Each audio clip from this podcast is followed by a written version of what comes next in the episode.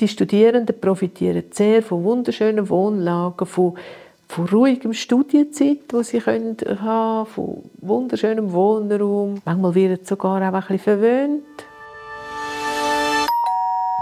Wir leben und wir wohnen, alle.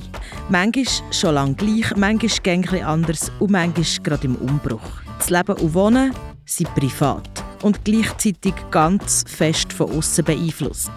Über das reden wir hier in diesem Podcast. Wie lebst? Der Talk zum Wohnen und Leben in der Schweiz.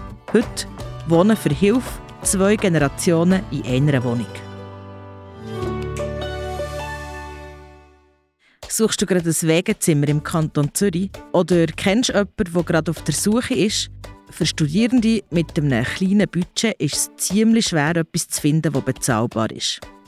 Eine Möglichkeit ist, dass man als studierende Person zu einer Seniorin oder zu einem Senior in die Wohnung zieht. Das Programm heisst Wohnen für Hilfe und über das reden wir in dieser Folge von diesem Podcast. Ich bin Cheyenne und ich bin durch die ganze Schweiz gereist, hören, wie verschiedene Menschen hier leben und wohnen. Ich habe die unterschiedlichsten Wohnformen angetroffen und die jeweils von einer Fachperson einordnen Die Gespräche waren so spannend, dass du sie jetzt in ihrer eigenen Podcast-Staffel ganz hören kannst. Für diesen Podcast bin ich einen Wege besuchen, wo eine Studentin mit einem Senior zusammenlebt. Sie zahlt keine Miete, leistet dafür Unterstützung im Alltag. Und diese Wohnform hat mich spannend gedacht, weil beide etwas davon haben. Der Vertrag zwischen den Studierenden und den SeniorInnen der dauert so lange, wie das Studium dauert. Das Projekt Wohnen für Hilfe ist nach dem Abschluss vom Studium fertig. Eigentlich eine super Idee. Die Andrea Ziegler koordiniert das Projekt und ich habe sie gefragt, könnte man mit dieser Wohnidee das Wohnproblem der Stadt Zürich lösen? Zürich kämpft ja mit wenig Leerstand und hohen Mietpreisen. Das wäre schön, oder? wenn wir so eine einfache Lösung hätten und könnten sagen, Prosenektute bietet die Lösung für alle Wohnprobleme in der Stadt. So ist es natürlich nicht. Aber es ist ein Lösungsansatz, ein Nischenprodukt, wo man kann sagen für ein paar wenige ähm, ist es das Richtige. Es ist nicht für alle die Lösung und wir können auch nicht die Einsamkeit der Seniorinnen und Senioren lösen und äh, nicht für die Studenten die Wohnprobleme oder die Kosten äh, der Studierenden senken in Masse. Das geht auf keinen Fall. Ihr sagt es gerade, es ist wie nicht für alle, es ist für Einzelne eine Lösung. Ähm, warum funktioniert es denn so oft auch nicht? Also so oft darf man schon mal nicht sagen, oder? Also die Vermittlungen, die man macht, die funktionieren in den allermeisten Fällen gut. Es hat einmal ein paar wenige, wo es dann nicht funktioniert. Und dort ist immer das Problem, dass in der Vorausplanung falsche Vorstellungen sind. Und wenn das dann zusammenprallt, dass zum Beispiel eine Seniorin gern viel Kontakt hat mit der Studentin, aber dass vielleicht eher eine introvertierte Studentin ist, das schafft Probleme. Es gibt ja im Vorfeld einen grossen Fragebogen, wo beide Seiten ausfüllen müssen. Gibt es so Sachen, wo ihr jetzt äh, als Projektleiterin seht, ah, das kommt immer wieder, also das wird immer von beiden Seiten wie, es gibt, man kann ja sagen, das mache ich nicht, also beide Seiten sagen, nein, das wollte ich lieber nicht, oder im Umgekehrt, was beiden immer wichtig ist, gibt so? Ja, ich glaube, das immer gibt es fast nicht. Aber was ich häufig antreffe, ist, dass die Senioren sagen, zum Beispiel, ich will jemanden, der ordentlich ist, respektvoll ist, der Verständnis hat fürs Alter, der angenehm ist, kommunikativ, und die Studierenden hätten gerne äh, schöne Wohnräume, möglichst gerade neben der Universität am liebsten, hinter, gerade hinter der Uni. Ähm, also kurze Weg. Und die meisten Leute, die von außen kommen, sagen, ja, es ist wahrscheinlich das Badzimmer, das man muss teilen muss, ist das Problem. Und das ist es eigentlich noch nie gewesen. In der ganzen Zeit, wo ich das mache, ist das Badzimmer eigentlich praktisch nie ein Problem.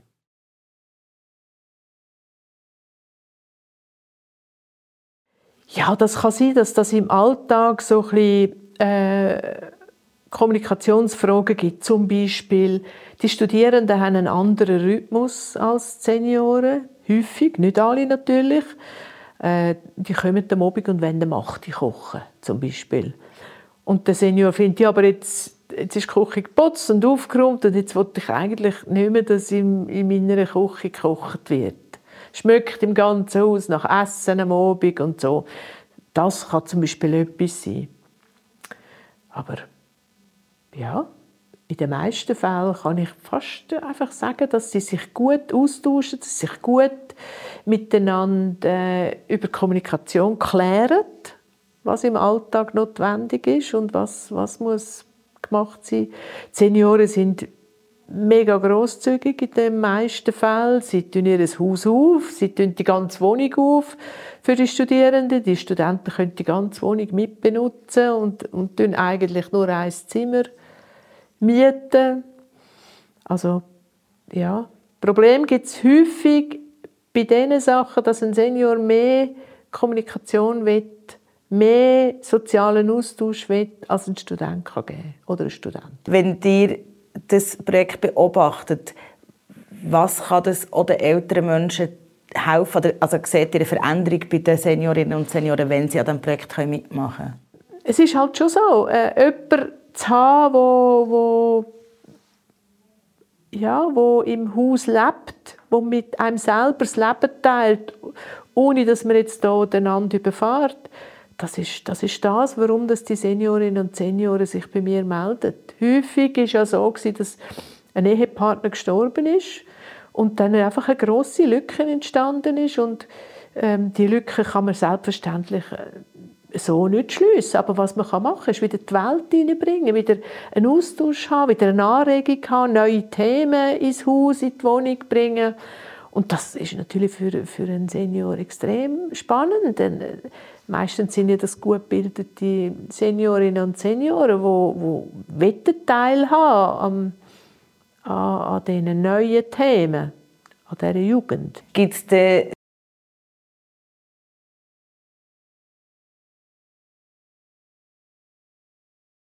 Ja, also wir haben natürlich viele Seniorinnen und Senioren, die nach der ersten Auflösung des Vertrags sofort sagen, bringen Sie mir wieder jemanden. muss aber so gut sein wie die Vorgängerin. Das ist natürlich meistens eine extrem hohe Hürde und das schaffe ich manchmal auch nicht. Aber ähm, ich gebe mir Mühe. Aber der, der Anspruch ist natürlich dann schon mal gewaltig, oder?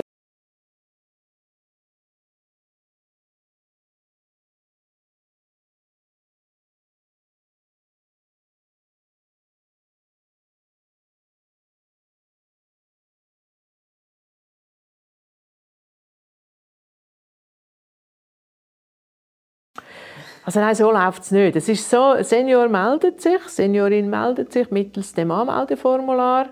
Dann tun ich oder eine, ich habe zwei Freiwillige, die äh, Abklärungen machen. Sie gehen schauen, wie sieht es dort aus, was hat der Senior oder die Seniorin für Vorstellungen, was ist ihm wichtig, wo liegt bei ihm der Fokus, auch im, im Bezug auf die Arbeitsleistung. Ähm, ist es zusammen essen? Ist es Kochen? Ist es Garten? Ist es den Hund spazieren führen? Oder was weiß ich? Und wenn das einmal abgeklärt ist und die Örtlichkeit äh, angeschaut ist, dann äh, wir die Anmeldungen, die die Studierenden uns äh, schicken, anschauen. Dann schauen wir mal, hat es jemanden zum Beispiel, der gerne kocht? Wenn der Senior will, dass dass man kocht.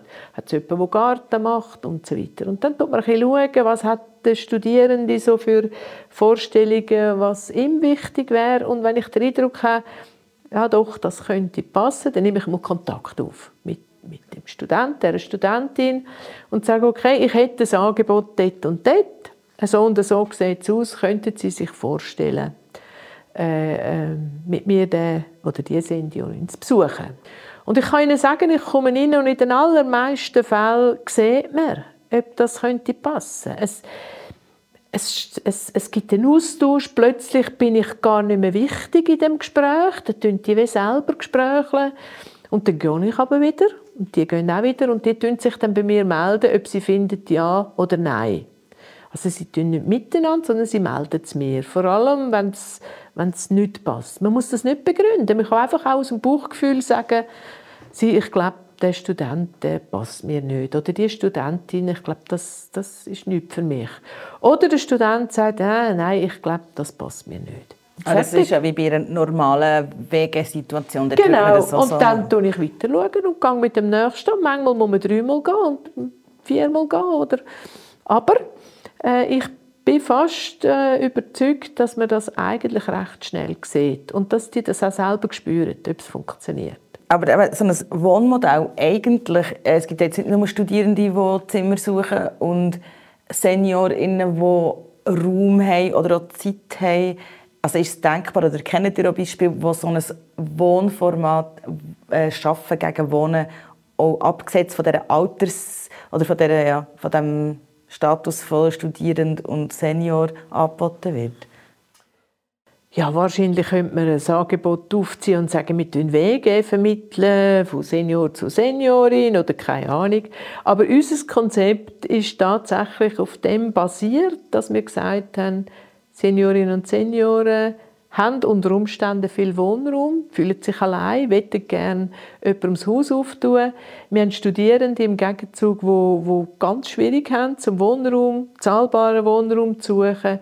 Wir wollen hier ein Konzept machen. Und beide, bei beiden geht es der Prosenektute eben nicht ums Geld. Wir haben ja keine Einnahmen. Wir haben für die ganze Vermittlung 300 Franken Vermittlungsgebühr und fertig. Also das ist in keinem Verhältnis zu dem, wo, wo das äh, Angebot kostet. Das ist wirklich etwas, wo Prosenektute findet, das liegt uns am Herz. Weder die Studierenden können viel zahlen, nur wenn wir das Senioren müssen etwas zahlen Das macht Prosenektute Kanton Zürich wirklich, weil sie findet, das ist ein gutes Konzept, das ist eine sympathische Art und, und ähm, an dem Konzept heben wir uns. Natürlich kann man sagen, ja, man tut Senioren vermitteln mit Asylbewerbern oder was weiß ich. Aber man muss immer wissen, man kann als Prosenektute nicht einfach vermitteln. Man bleibt als Institution im Hintergrund für Beratung, wenn es schwierig wird. Und da können Sie sich vorstellen, wenn irgendwie Flüchtling oder irgendetwas ist, ist der Aufwand noch größer, weil man muss Integrationsarbeit leisten, man muss Bewilligungsproblem lösen. Schon in der Vermittlung, die wir jetzt machen, ist es so, dass der Senior die Studierenden anstellt. Also die werden angemeldet. Es braucht ganz viele rechtliche Abklärungen. Die, die müssen AHV zahlen. Oder? Beide zahlen ca. 7, 28 Franken in die AHV von der äh, Studentin, von dem Student ein, monatlich. Äh, das ist eine Anstellung, eine reguläre Anstellung mit auch äh, Unfallversicherung, mit Betriebshaftpflichtversicherung, also ganz ordentlich, wie sich das gehört. Auch wenn der Lohn eigentlich nur 345 Franken betitelt wird oder benannt wird, oder? Aber trotzdem, das hat den Vorteil, dass die Studierenden, die in dieser Zeit vielleicht keine AHV einzahlen, somit schon mal den den Nichterwerbsbeitrag abgeleistet haben, also somit ein, ein reguläres Jahr haben. Wir wissen alle, 44 Jahre müssen wir haben, bis zur Pensionierung. Und wenn wir ein Jahr Lücke haben, haben wir Abzüge. Also heisst das, wenn ein Student 20 ist, ab dann muss er entweder Nichterwerbsbeitrag zahlen oder mit dem Verdienst AHV-Abgaben leisten und auf sein Konto einzahlen, dass das ein, ein zählendes Jahr ist später, oder? Und das tue ich immer wieder thematisieren mit den Studierenden, dass ihnen das auch klar ist, dass sie keine Lücken haben. Und das hilft einerseits, aber andererseits ist es tatsächlich auch so, jede Anstellung ist eine Verpflichtung, um sich anzumelden in der Sozialversicherung.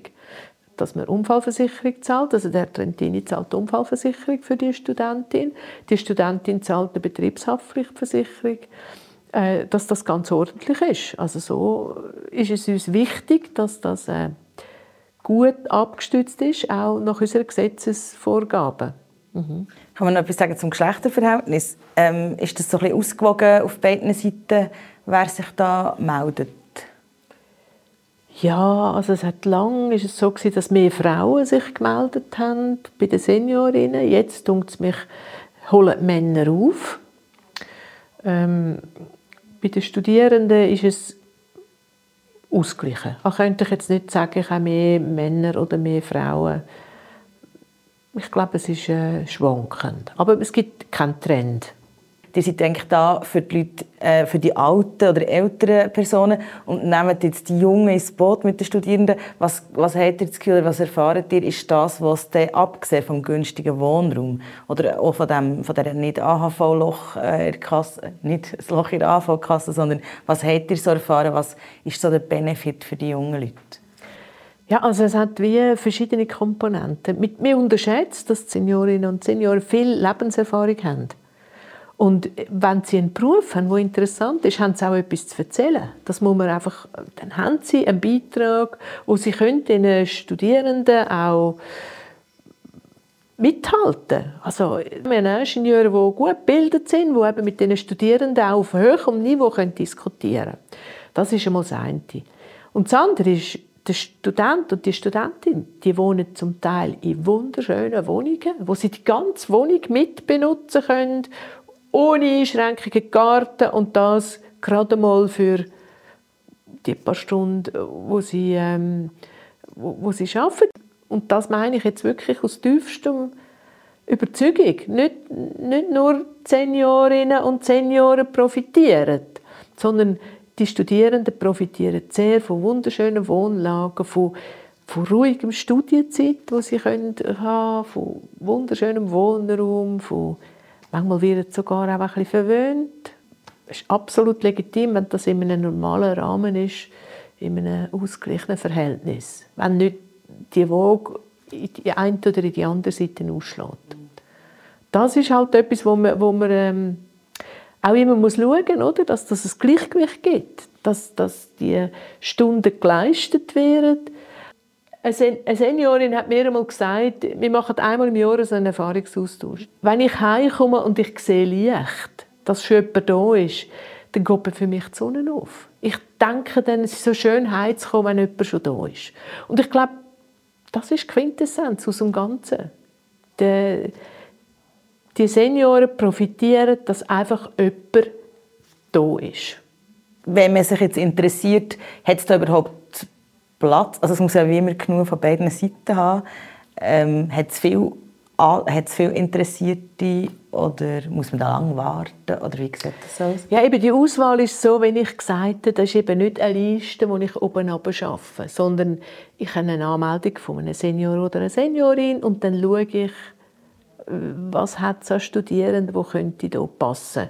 Und manchmal hat man Glück, dann ich, äh, meldet sie sich an und in zwei Wochen sind sie vermittelt. Und manchmal geht es halt ellenlang, äh, bis die Vermittlung ähm, stattfindet. Was ich mir würde wünschen, und wenn ich dort einen Wunsch anbringen dass mehr Seniorinnen und Senioren im Raum um die Stadt herum sich würden melden Ich habe viel in der Agglomeration, sogar auch ganz weit draußen, mit wunderschönen Einfamilienhäuschen, aber langem Anfahrtsweg an, an die Studienort. Und die sind nicht ganz einfach zu vermitteln. Oder wenn ein Student 45 Minuten muss fahren an einen Studienort, finde ich das nicht so wahnsinnig weit. Aber ein Student hat den Eindruck, ja, das ist Ewigkeit. Aber wenn es passt, dann ist ihm das Weg gleich. Oder das ist so, dann, dann, wenn es passt, ja, okay, dann nimmt er das in, in Kauf. Aber das würde ich mir wünschen, dass mehr Seniorinnen und Senioren im Raum Stadtnähe sich würden bei uns melden Und dann versuchen wir einfach, die passenden Studierenden zu nehmen, auszulesen. Und das ist, äh, ja, das ist mein Job und das ist ein mega schöner Job, oder? Die Studierenden kennenlernen und ja, schauen, ob sie könnten in einer Wege mit einem Senior oder einer Seniorin leben wenn du dich für diese Wohnform interessierst, dann gib einfach Wohnen für Hilfe in deine Suchmaschine ein. So kommst du am schnellsten zum Angebot. Und ich packe dir den Link noch gerade in die Show Notes. Ich habe letzten Sommer eine WG von Wohnen für Hilfe besucht. Der Hans Trentini wohnt mit der Studentin Michelle Zoe Lütti zusammen. Sie ist für ihn mittlerweile ein Teil der Familie geworden. Wie nach sich die beiden sich kommen, das hörst du in Folge «Die siebte Enkelin», gerade dort, wo du jetzt Podcast hörst. In der nächsten Folge geht es um die letzte Ruhestätte. Wir schauen aufs Sterben und auf den Friedhof. Wie lebst du den Podcast rund um das Leben und Wohnen in der Schweiz? gemacht von Podcast Schmiede in Verantwortung von Prosenektute Schweiz mit dem Peter Burifola. Wenn dir der Podcast gefällt, dann freuen wir uns über eine Bewertung und natürlich auch, wenn du uns weiterempfehlen Ciao!